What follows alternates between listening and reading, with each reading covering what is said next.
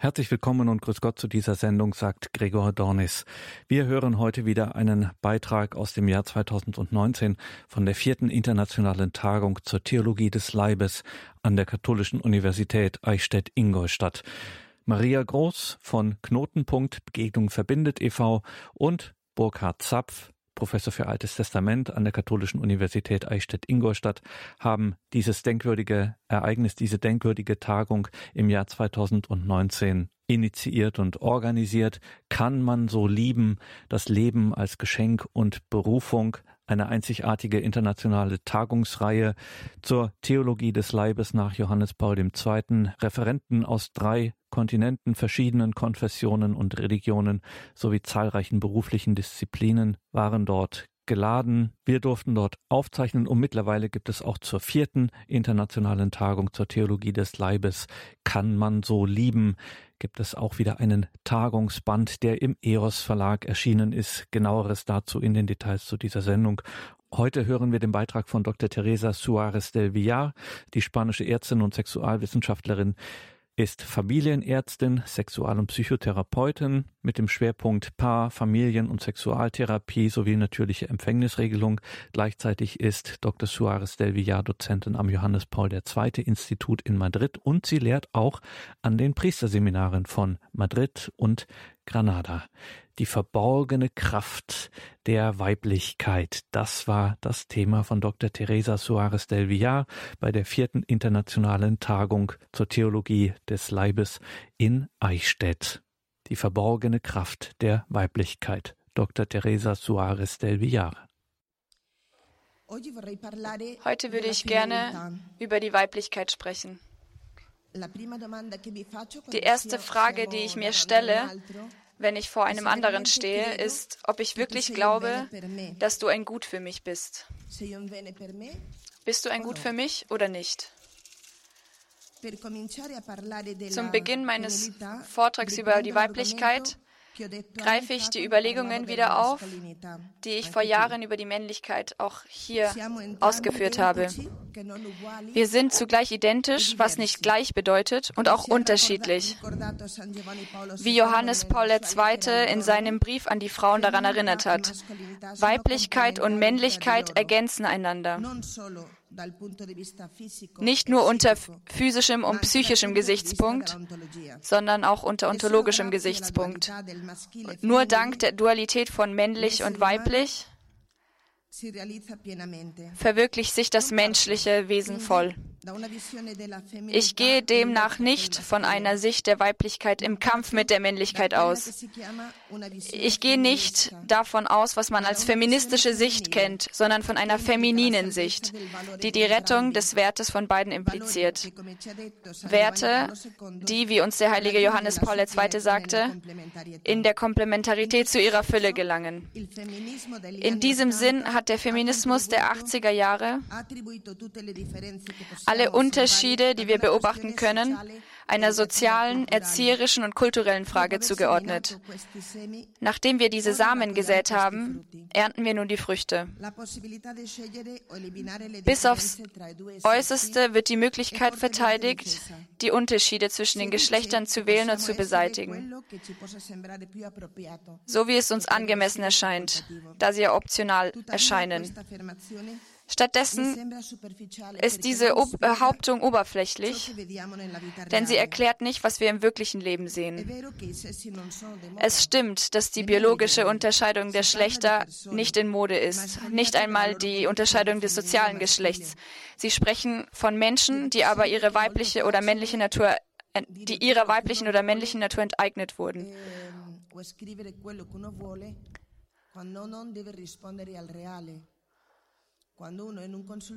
Wenn jemand in der Beratung ist, wenn die Menschen nach äh, zwei Wochen zurückkommen und der Vorschlag, den du, den du machst, nicht hilft, hilft er nicht. Die Wirklichkeit ist starkköpfig. Es wird immer wichtiger für uns zu erziehen, um eine wirkliche Identität zu erlangen. Nur eine starke Identität, die sich sicher ist, schon immer und für immer geliebt zu sein, mit einem gesunden Bewusstsein für den eigenen persönlichen Wert, gibt uns genügend Wertschätzung und verhindert, dass wir manipuliert werden. Und ich werfe die Frage in den Raum. Wer kann uns eine so bedingungslose Liebe zu unserer Person versichern, die uns genügend Kraft und Wertschätzung gibt? Das ist für mich eines der schwierigsten Dinge in der Beratung, weil meine Patienten, also der Großteil von ihnen, nicht dieses Bewusstsein ihres eigenen Wertes, ihres eigenen unendlichen Wertes haben. Denken wir an uns, an jeden einzelnen von uns. Wenn ich dich, eine Frau bin, dich anschaue und du auch eine Frau bist, sehe ich eine andere Person, mit der ich eine Art und Weise in der Welt zu sein teile, das Feminine. Aber wenn ich dich anschaue, der du ein Mann bist, sehe ich jemand ganz anderes vor mir stehen. Vor mir steht eine andere Art und Weise, Mensch zu sein. Ich bin eine Frau und ich habe andere Frauen vor mir, die, weil sie Frauen sind wie ich, die gleiche sexuelle Identität teilen. Die anderen Frauen haben andere Eigenschaften, andere Charaktere und Temperamente, andere persönliche Geschichten. Sie sind nicht genau wie ich. Aber wir haben eine doppelte Identität gemein. Wir sind Personen und Frauen. In der Tat, wenn du sprichst, wenn du eine Frau bist, wenn ich mit dir spreche, fällt es mir leicht, deine Sprache zu verstehen. Es ist meine Muttersprache. Wenn ich aber mit einem Mann spreche, aufgrund der Tatsache, dass er ein Mann ist und ich eine Frau, merke ich, dass wir eine gemeinsame Identität haben. Wir sind beide Personen und eine andere Identität, die sexuelle, die unterschiedlich ist. Er repräsentiert für mich eine Art und Weise, Mensch zu sein, die sich von der meinen total unterscheidet. Nicht nur wegen der Eigenschaften, Charaktere, Temperamente und der persönlichen Geschichte, die anders sind, sondern auch wegen der Art und Weise, die Welt anzuschauen. Ich schaffe es nicht, in diese Art und Weise eines Mannes einzutreten, wenn ein Mann mir diese Tür nicht öffnet. Und deswegen frage ich mich, wie sieht man von innen? Wie sieht man von innen, von deiner Sichtweise, die, die du ein Mann bist? Und der Mann fragt sich das Gleiche von der Frau. Wie sieht man aus deiner Perspektive?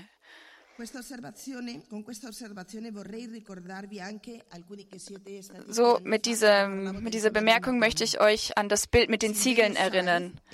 Silverio Saez, ein sehr berühmter Soziologe in Spanien, schlägt eine Art und Weise vor, um den Unterschied zwischen männlich-weiblich zu beschreiben, die mir sehr interessant erscheint und nützlich, um um zu euch zu sprechen. Unter der Verwendung des Mythos von männlich-blau und rosa-weiblich, der von unseren heutigen Feministen so verschmäht wurde, könnten wir sagen, dass wenn ich zum Beispiel meinen Freund Martin von weitem sehe, dass ich sage, schau, da geht ein Blau. Und wenn ich Maria sehe, sage ich, schau, da ist ein, ein Rosa. Von weitem gibt es diese, diese dimorphe, bimorphe Möglichkeit, rosa oder blau. Aber wenn Martin näher kommt, sehe ich, dass sehe ich gemäß dieses Bildes, sehe ich, dass er eine Art Mauer ist, aus Ziegeln bestehend, die blau sind, aber, also es gibt viele blaue Ziegeln, aber einige Ziegel sind rosa. Und, und rosa, die Maria, also die rosa Wand, Maria, äh, ist aus, besteht aus vielen rosa Ziegeln und einigen blauen Ziegeln.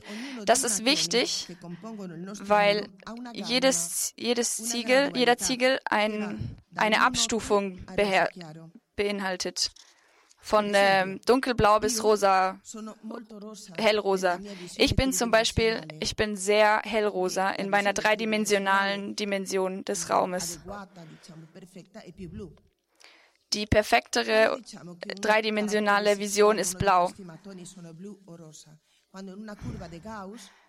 Wenn sagen wir, dass ähm, eine Wand rosa ist oder blau, wenn von der Gaußschen Kurve aus gesehen ähm, die Mehrheit der Ziegelsteine blau sind oder rosa. Also wenn ich in meiner Vision also bin ich in meiner Vision hellrosa, in meiner dreidimensionalen Vision verliere ich mich ständig. Ich bringe nie ein Eis mit zum Abendessen, weil ich mich ständig verliere. Aber auch wenn wir, wenn wir eine Reise machen müssen und die Koffer packen müssen, muss ich immer weinen, weil ich immer sage, die Koffer passen nicht in den Kofferraum. Aber wenn ein blauer kommt, eine blaue Wand, dann sage ich, ja, ja, also dann schafft er es auf einmal und ich sage, was, das ist ein Wunder. Nee, es ist kein Wunder, er ist ein blauer. Und deswegen hat er diese dreidimensionale Fähigkeit des Raumes, die ich nicht habe. Kann ich das lernen? Ja, kann ich. Da ich rosa bin, schaffe ich es vielleicht nicht so gut und vielleicht werde ich es nie schaffen. Aber ich kann mich bewegen vom hellrosa zum dunkelrosa blau. Kannst du mir helfen? Denn ich kann es nicht. Mm, Nun würde ich gerne mit euch das teilen, was meiner Meinung nach das Frau sein wertvoll macht und anders macht.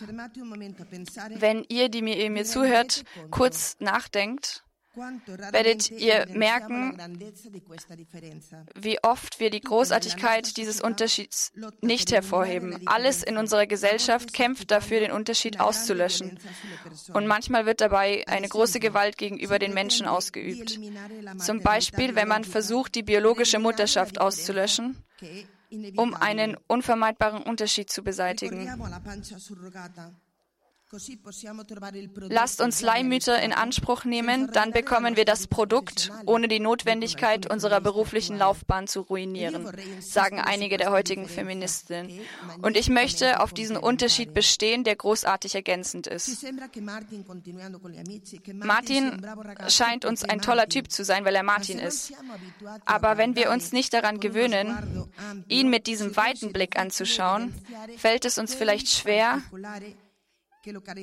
die Besonderheiten ähm, anzugeben, die Martin als Mann auszeichnen, kennzeichnen. Welche sind diese blauen Ziegel, die Martin als Mann ausmachen und so schön sind? Und das Gleiche können wir von Maria als Frau sagen. Welches sind diese blauen Ziegel, die so schön sind? und die uns helfen?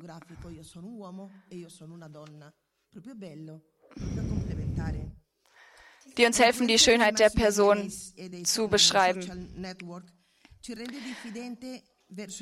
Durch den Einfluss der Medien und der sozialen Netzwerke ist schon der bloße Versuch, den Unterschied hervorzuheben, verdächtig, vor allem im Fall der Männlichkeit.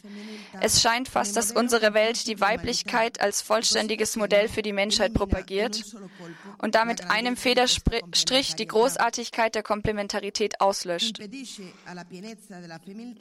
Dabei verhindert wird verhindert, dass die Weiblichkeit ans Licht kommt. Sie wird erstickt. Denn die wahre Identität besteht darin, die Unterschiede zu respektieren. Sowohl die Weiblichkeit als auch die Männlichkeit treten in ihrer Fülle angesichts der Komplementarität zutage. Der Mann wird umso mehr zum Mann, je mehr er sich der Frau zuwendet. Die Frau wird umso mehr, umso weiblicher, je mehr sie sich dem Mann zu, hinwendet. Wenn man die Komplementarität aufgibt, geht man zur Konkurrenz zwischen zwei über, die vergeblich versuchen, gleich zu sein, sagt Hajjaj. Es reicht, uns anzuschauen, um eine Unmenge an Beispielen zu finden. Heute werde ich versuchen, den Fehler nicht zu begehen, der verhindert, dass wir das Ganze genießen, weil wir nur einen Teil der Menschheit bejahen. Die Schönheit der Weiblichkeit beginnt damit, wie wir als Frauen gemacht sind. Angefangen bei der Anatomie ist ein wahres Haute Couture Design, das uns das Wie und Wozu von vielen Dingen der Frau zeigt.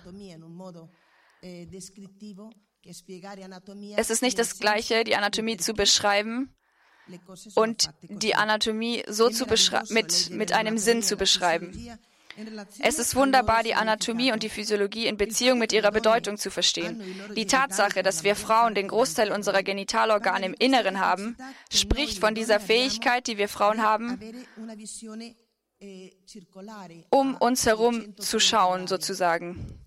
360, einen 360-Grad-Blick. Das bedeutet, dass die Mehrheit der Frauen, die wir diesen rosa Ziegelstein haben, diesen zirkulären Blick, diesen 360-Grad-Blick,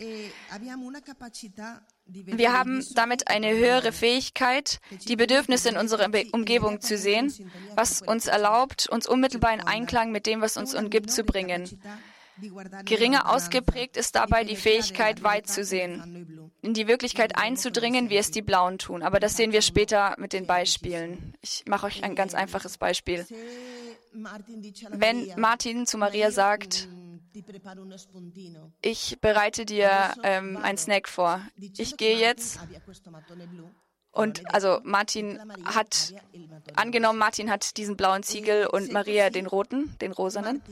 Wenn es so ist, geht Martin zum Kühlschrank und findet das Bier nur, wenn das Bier nicht hinter der Milch steht. Wenn das Bier hinter der Milch steht, dann findet er es nicht.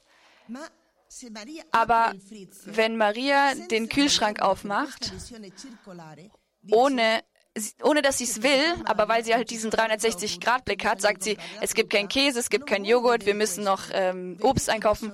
Sie, sie will nicht das sehen. Sie sieht diese Bedürfnisse einfach automatisch. Und das ist eine Quelle für Streit, ein, ein ganz groß, eine ganz große Quelle für Streit.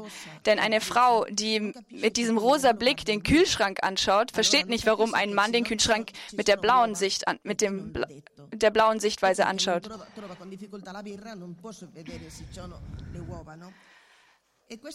Also, das ist nicht, das ist weder gut noch schlecht, es ist einfach Fakt. Die, die diesen, für die, die diesen blauen Stein haben und die, die diesen rosa Stein haben. Wir müssen lernen, nicht ähm, diese, mit den Unterschieden zu kämpfen, sondern sie zu umarmen. Die Gebärmutter spricht von der Fähigkeit der Aufnahme.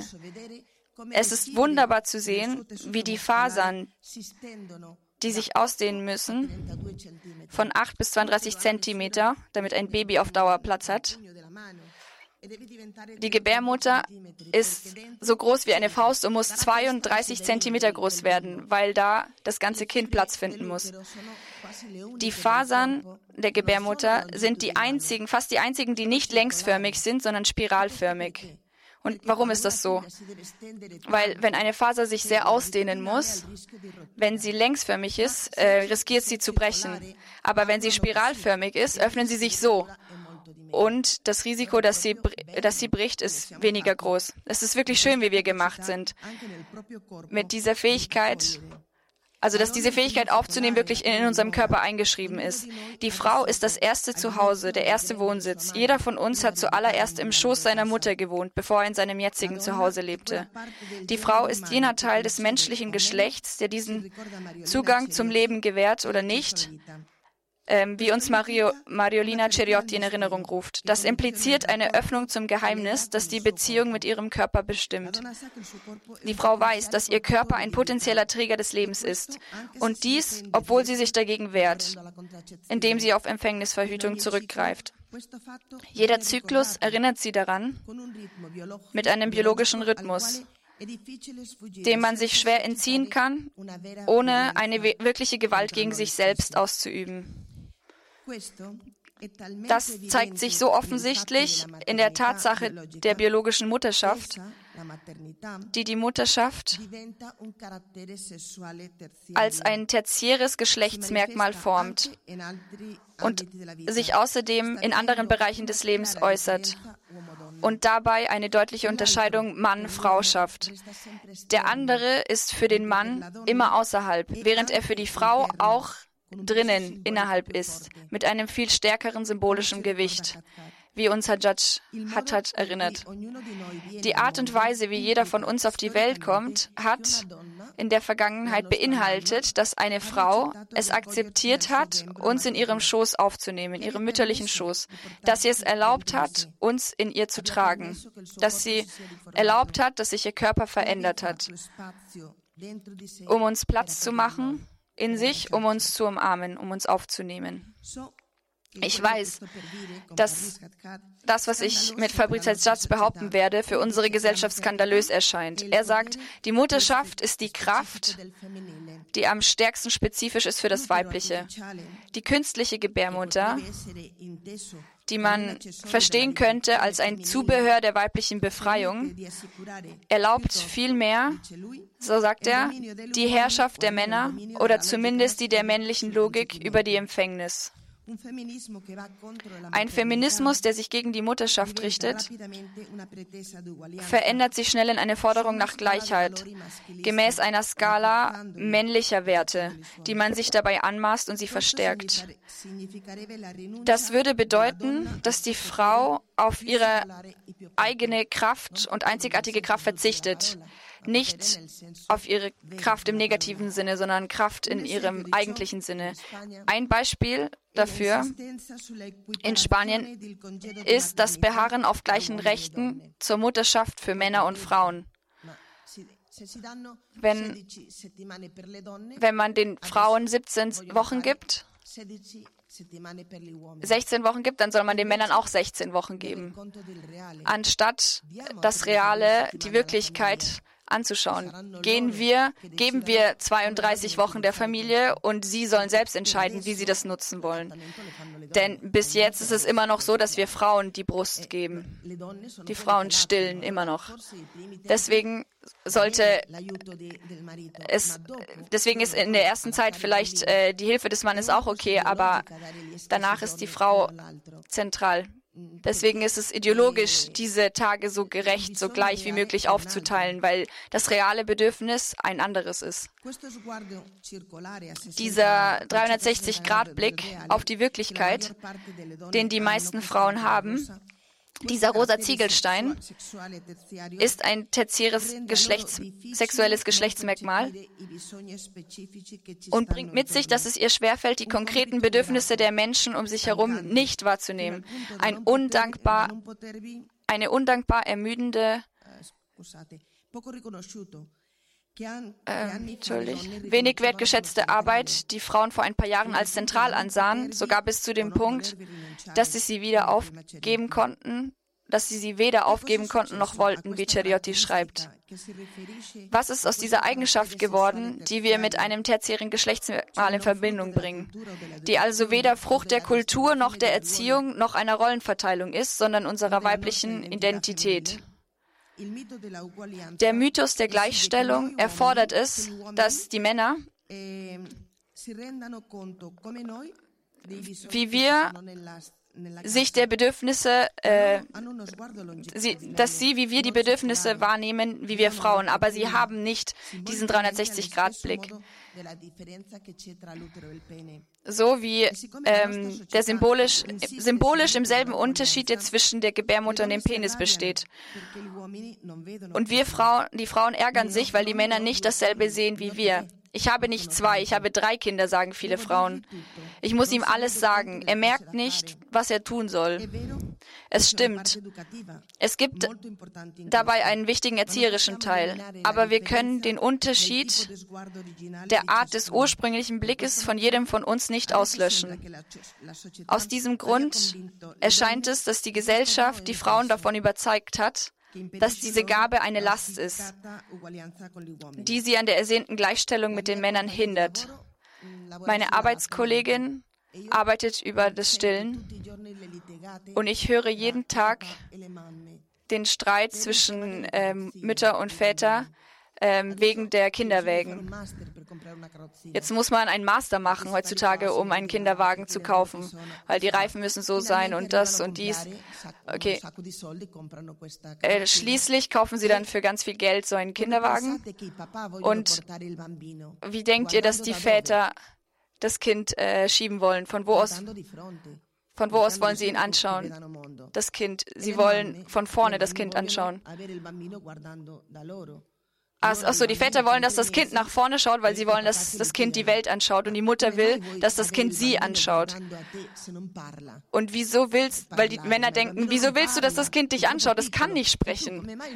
Und die Frau denkt, aber du, wieso willst du, dass das Kind die Welt anschaut? Es schaut nicht die Welt an.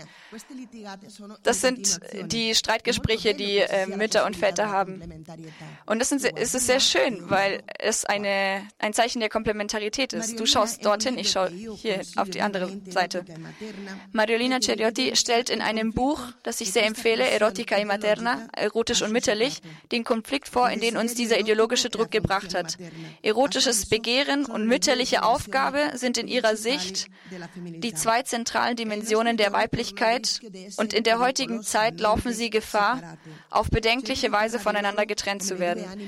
Ceriotti spricht von ihnen als die zwei Seelen der Frau. Ich finde es ein sehr schönes Bild die sich auf unterschiedliche Art und in unterschiedlicher Intensität entsprechend der Lebensphasen der Frau ausdrücken.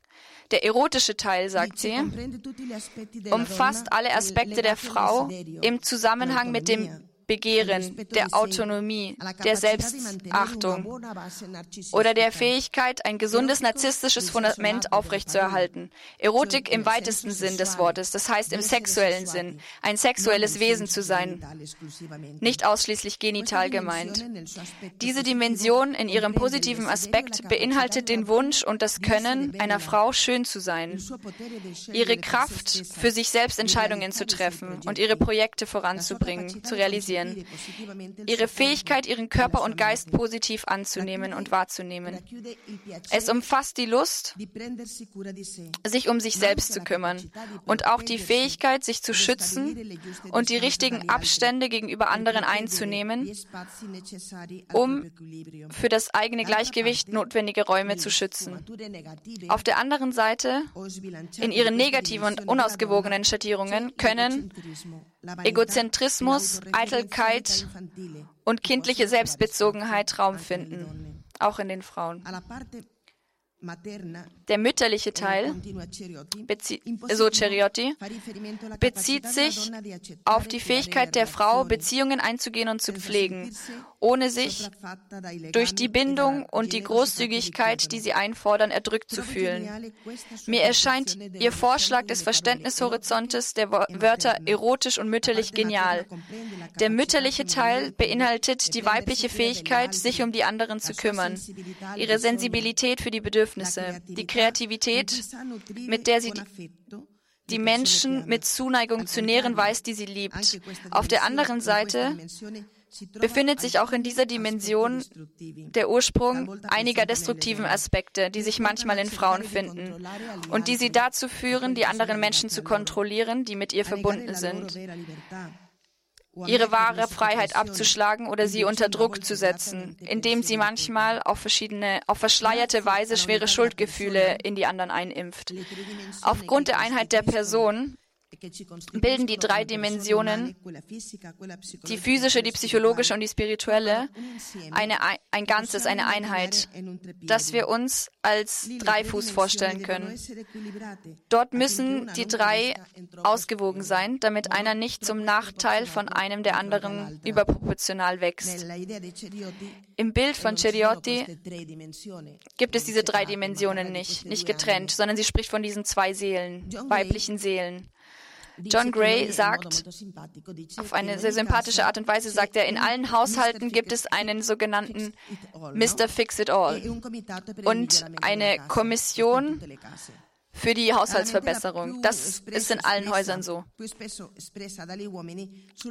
Die von Männern am häufigsten geäußerste Beschwerde über Frauen ist, dass diese immer versuchen, sie zu ändern. Wenn eine Frau einen Mann liebt, gestern gab es eine Frage im jungen Forum, über diese schöne, diesen schönen Wunsch der Frauen. Also wenn ich jetzt rosa sage, meine ich Frau, wenn ich blau sage, meine ich Mann. Jemand sagt, wenn ich ich, der ich blau bin, ist es nicht so. Es ist total okay. Es ist einfach wichtig zu wissen, was diese beiden Ziegel bedeuten und welches du hast. Wenn eine Frau einen Mann liebt, fühlt sie sich verantwortlich, zu seinem Wachstum beizutragen und versucht ihm zu helfen, die Art und Weise, die Dinge zu tun, zu verbessern. Also das gemeinsame Leben beginnt und sie bildet ein, äh, ein Komitee für die Haushaltsverbesserung. Und sie äh, trifft sich mit sich selbst und sagt, schauen wir, was ist am wichtigsten, was müssen wir am dringendsten verbessern? Und sie denkt ganz kurz nach und dann weiß sie schon, ah ja, ihr Mann. Nur, dass er sich nicht verändern lässt, verbessern lässt. Daher legt sie ihr Hauptaugenmerk auf ihn. Es ist so sehr sich der Mann auch ihrer Hilfe widersetzt, sie lässt nicht locker und wartet immer auf die nächste Gelegenheit, ihm zu helfen oder ihm zu sagen, was er tun muss. Sie denkt, sie hilft ihm, während er denkt, dass sie ihn kontrolliert. Wir machen ein Treffen, wir machen einen Workshop für ein Jahr für Paare, für Partner.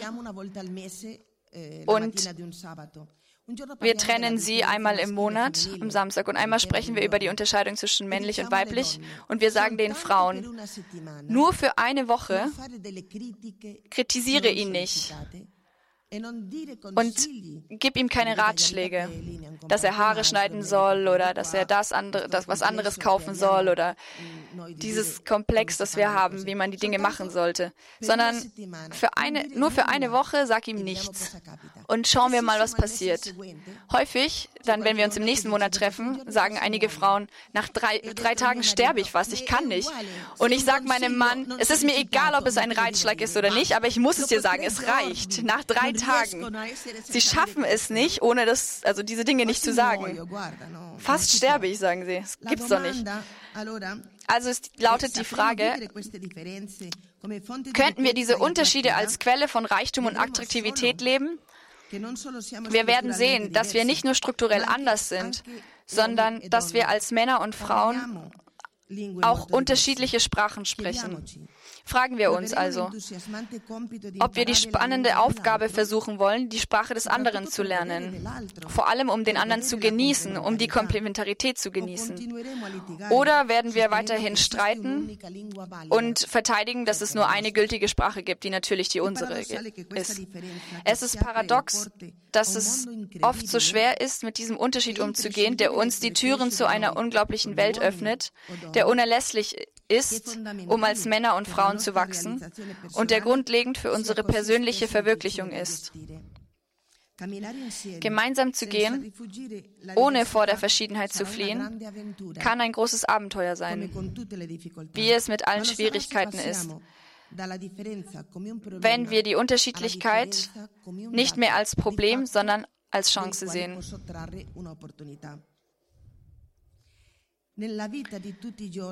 Im Alltag stehen wir immer vor zwei Möglichkeiten. Entweder kämpfen wir gegen die Verschiedenartigkeit, die uns verletzt, die wir nicht verstehen, oder wir fragen uns, was kann ich von dem lernen, was ich nicht verstehe, von dem, was mir so schwer fällt an dir. Aufgepasst, ich sage nicht, dass wir dem anderen immer recht geben müssen, sondern dass der Unterschied sich in eine Gelegenheit zu Reifen verwandeln kann, um zu wachsen zu lernen und über meinen Tellerrand hinauszugehen, hinauszusehen. Wenn ich nicht gegen die Verschiedenheit kämpfe, sondern sie als eine Möglichkeit nutze, wenn ich versuche zu verstehen, wird mich das zu einer flexibleren Person machen. Die Verschiedenheit wird dann zu einem Geschenk werden, weil sie mir jene Aspekte bringt, die ich brauche, um meinem eigenen Leben Einklang zu geben, um in eine unerwartete Welt einzutreten, die vollständiger ist, weniger voreingenommen. als wenn ich alleine in meiner persönlichen und eigenen Sicht bleiben würde. Und ich wiederhole, ich spreche jetzt nicht von sozialen Unterschieden im Allgemeinen oder, oder von persönlichen Vorlieben, sondern davon, was du als Mann, sondern was ich als Frau von dir als Mann lernen kann, auch wenn sich dein Beitrag für mich manchmal wie ein Schlag in die Magengrube anfühlt. Wenn wir an unsere Geschichte denken, ist es wahr, dass wir viele, sehr viele Situationen der Ungerechtigkeit erfahren haben als Frauen. Aber mir scheint, dass das, was sie uns als sexuelle Befreiung verkauft haben, besonders im Fall der Frauen, wahrlich ein Betrug gewesen ist. Denken Sie einen Moment nach. Worin liegen unsere Privilegien? Die eines jeden Geschlechts. Wo sind, wo sind unsere spezifischen Privilegien als Mann und als Frau? Worin nehme ich mich als einzigartig wahr? Welche sind die weiblichen oder männlichen Fähigkeiten oder Eigenschaften, die eine Stärkung erfahren haben oder befreit worden sind durch diese berühmte sexuelle Befreiung? Und wie hoch war der Preis, den wir bezahlen mussten? Ich behaupte, dass Männer und Frauen unterschiedliche Sprachen sprechen, weil es eine Tatsache ist, die wir täglich erleben und genießen können. Wenn wir uns dazu entscheiden, die Sprache des anderen zu sprechen, die nicht unsere Muttersprache ist, die wir aber ziemlich gut verstehen können und einige Leute sprechen sie auch ohne Akzent, werden wir sehr unnötig, viele unnötige Probleme vermeiden. Aufgrund der unterschiedlichen Ausdrucksstärke dieser Geschlechtsmerkmale, der unterschiedlichen Art, wie Männer und Frauen sprechen, sind wir Frauen eher explizit im affektiven Bereich und implizit im sexuellen Bereich. Und die Männer, deswegen diskreditieren Männer häufig ihre Frauen emotional. Ich weiß nicht, warum du so tust. Du machst aus einer Mücke einen Elefanten. Du bist total übertrieben. Und das distanziert die Frauen. Es verletzt sie sehr. Die Männer machen es nicht aus Bosheit, sondern weil sie auf emotionaler Ebene auf eine andere Art empfinden. Was könnte helfen? Versuche dich in die Lage des anderen zu versetzen. Suche in deinem Wörterbuch, was, was, suche in deinem männlichen Wörterbuch, was sie auf weiblich sagt. Und du, wenn du ein Mann bist, versuch, das zu umarmen, was sie fühlt, ohne ihr Recht geben zu müssen, wenn du nicht einverstanden bist, aber sie einfach anzunehmen, zu umarmen. Es kann dir übertrieben erscheinen, aber sie leidet. Und das ist ihr nicht egal, weil du sie sehr liebst. Und wir Frauen müssen lernen, die Tatsache, dass wir es anders sehen, nicht zu dramatisieren. Und unser Bedürfnis, umarmt zu werden, so wie wir sind, einzufordern.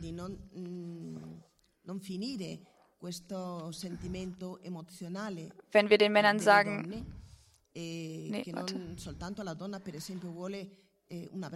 wenn die Frau zum Beispiel ähm, einfach eine Umarmung will, ähm, angehört werden will, sie will nicht viele eh, Antworten, sondern sie möchte einfach, dass jemand ihr zuhört ähm, in einer Umarmung. Häufig äh, mit unseren Patienten, wenn die Frauen dann nach einem Monat kommen, sagt die Frau, ja, der Mann hat das sehr gut gemacht, aber manchmal wollte ich Hilfe und er hat gar kein Wort gesagt, weil sie genau das gemacht haben, was ihnen gesagt wurde. Sie sollten nicht einen unerbetenen Vorschlag, äh, Ratschlag erteilen. Deswegen haben sie gefragt, ja, was willst du? Und er, mm, mm, mm, und dann hat die Frau gefragt, ja, aber jetzt frage ich dich wirklich nach deiner Meinung. Und einfach nur weiter umarmen. Jetzt sag's mir doch endlich. Und sie werden ein bisschen, ähm, sie, sie kriegen ein bisschen Angst, da Fehler zu machen. Wir wünschen uns, dass der andere uns ähnlicher wird, dass sie das fühlen, was wir auch fühlen, aber es ist nicht so.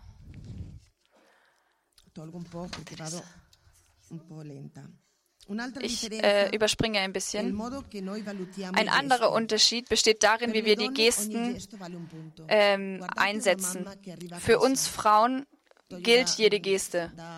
Schaut eine Mutter, die nach Hause kommt, sie räumt die Sachen auf, die auf dem Boden liegen, sie bereitet das Essen vor, sie passt auf das Kind auf, sie erzählt eine Geschichte. Ganz viele kleine Gesten. Und man nimmt es als selbstverständlich. Aber für die Frauen ist, für die Männer ist es nicht so. Für den Ma der Mann bewertet die Gesten nach ihrer Nützlichkeit, wie nützlich sie sind. Wie lange braucht diese Geste, wie lange braucht diese Hand Handlung? Ehm, die Geste hängt von der Mühe ab. Ehm, also zum Beispiel, wenn er das Haus anmalt, sagt, denkt er sich, jetzt habe ich 2000 Punkte bis zum nächsten Jahr. Ich habe alle Punkte gesammelt. Aber für die Frauen ist es ein Punkt. Ein Punkt. Nur ein Punkt. Es ist wie eine Umarmung in, äh, auf dem Flur. Und er sagt, ja, aber ich habe die ganze Woche dran gearbeitet. Ja, egal, es gilt nur ein Punkt. Also wir müssen diesen Unterschied verstehen, der nicht, es, es ist nicht gleich. Ein, einen Kuss, ein, ein Kuss, eine Umarmung auf dem Flur ist nicht das gleiche wie das ganze Haus zu streichen. Und Sie müssen lernen, dass wir Frauen eine stabile Affektivität brauchen. Das bedeutet viele Gesten, aber regelmäßig. Es ist einfach, sagt John Gray auch, dass wir Frauen, wenn wir wütend sind, dass wir den Taschenrechner rausholen. Und es gibt nichts Gefährlicheres als eine Frau mit Taschenrechner, denn sie bringt dich um, wortwörtlich. Deswegen ist es besser, wenn der Taschenrechner nicht rauskommt. Ist es nicht so schwer. Eine weitere Sache zum Beispiel. Wir Frauen, wir schätzen es sehr wert, dass uns geholfen wird, dass wir unterstützt werden. Wir, unsere Persönlichkeit nehmen wir mehr auf emotionaler, auf, Gefühl, auf Gefühlsebene wahr. Wenn ein blauer Mann einen anderen blauen Mann äh, begegnet, dann schlagen sie sich so auf den Rücken und sagen, alles gut? Ja, alles gut. Pat, pat.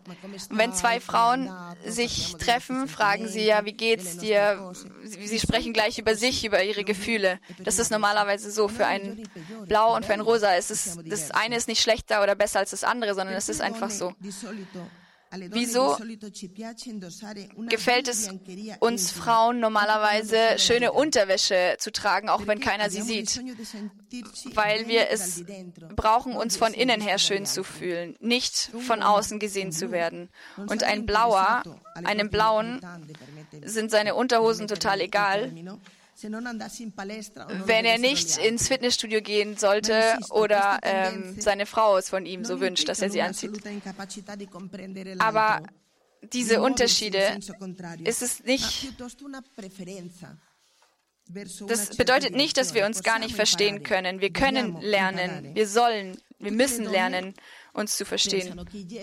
Alle Frauen denken, oder wir Frauen denken normalerweise, dass die Gesten wertvoller sind, wenn sie spontan sind. Wenn ich mache, wenn ich das zwölfmal mache, denkt mein Mann, bis, wenn er ganz blau ist, dass ich erkältet bin, während ich das eigentlich mache, weil ich eine Umarmung will. Und ich kann es 200 Mal sagen und er versteht es nicht. Und wenn ich das zu einer Frau mache, fragt sie mich, was ist los?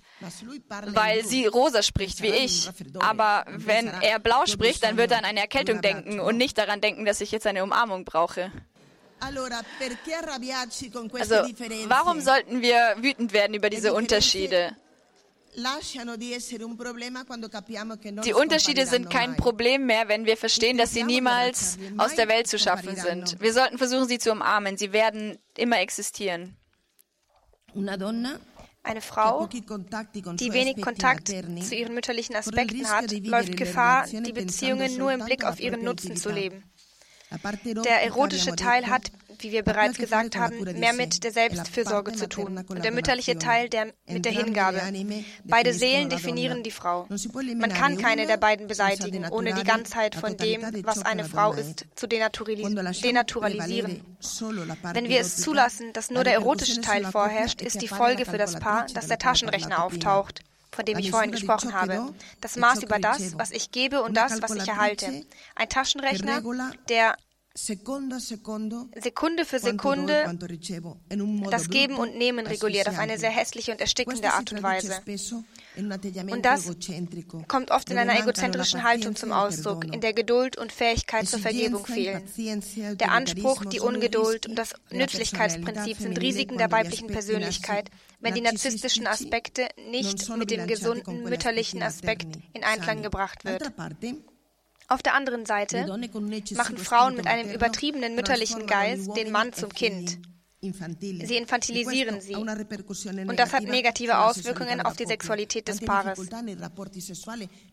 Führt auch zu Schwierigkeiten in der Sexualität der Paare. Ich mache ja Paartherapie und unter den Schwierigkeiten, den sexuellen Schwierigkeiten, haben viele mit dieser Sache zu tun, also in Bezug auf die Frauen, dass sie eine zu große, zu entwickelte Mütterlichkeit ausleben.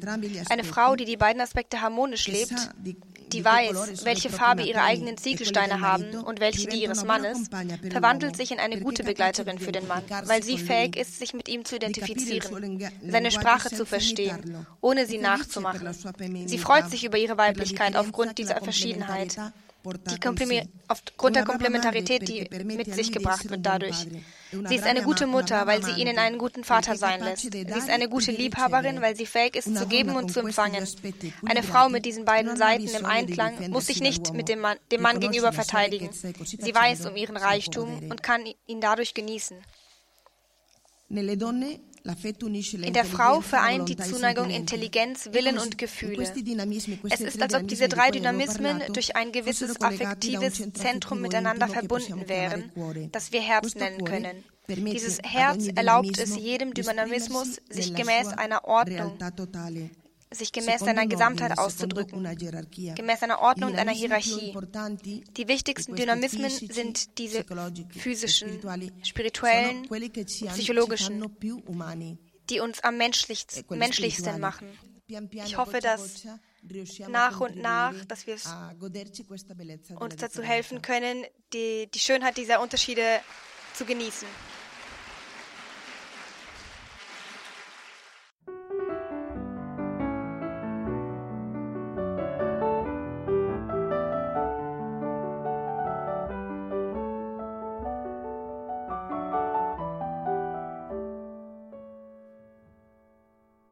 In dieser Sendung hörten Sie einen Beitrag von Dr. Teresa Suarez del Villar.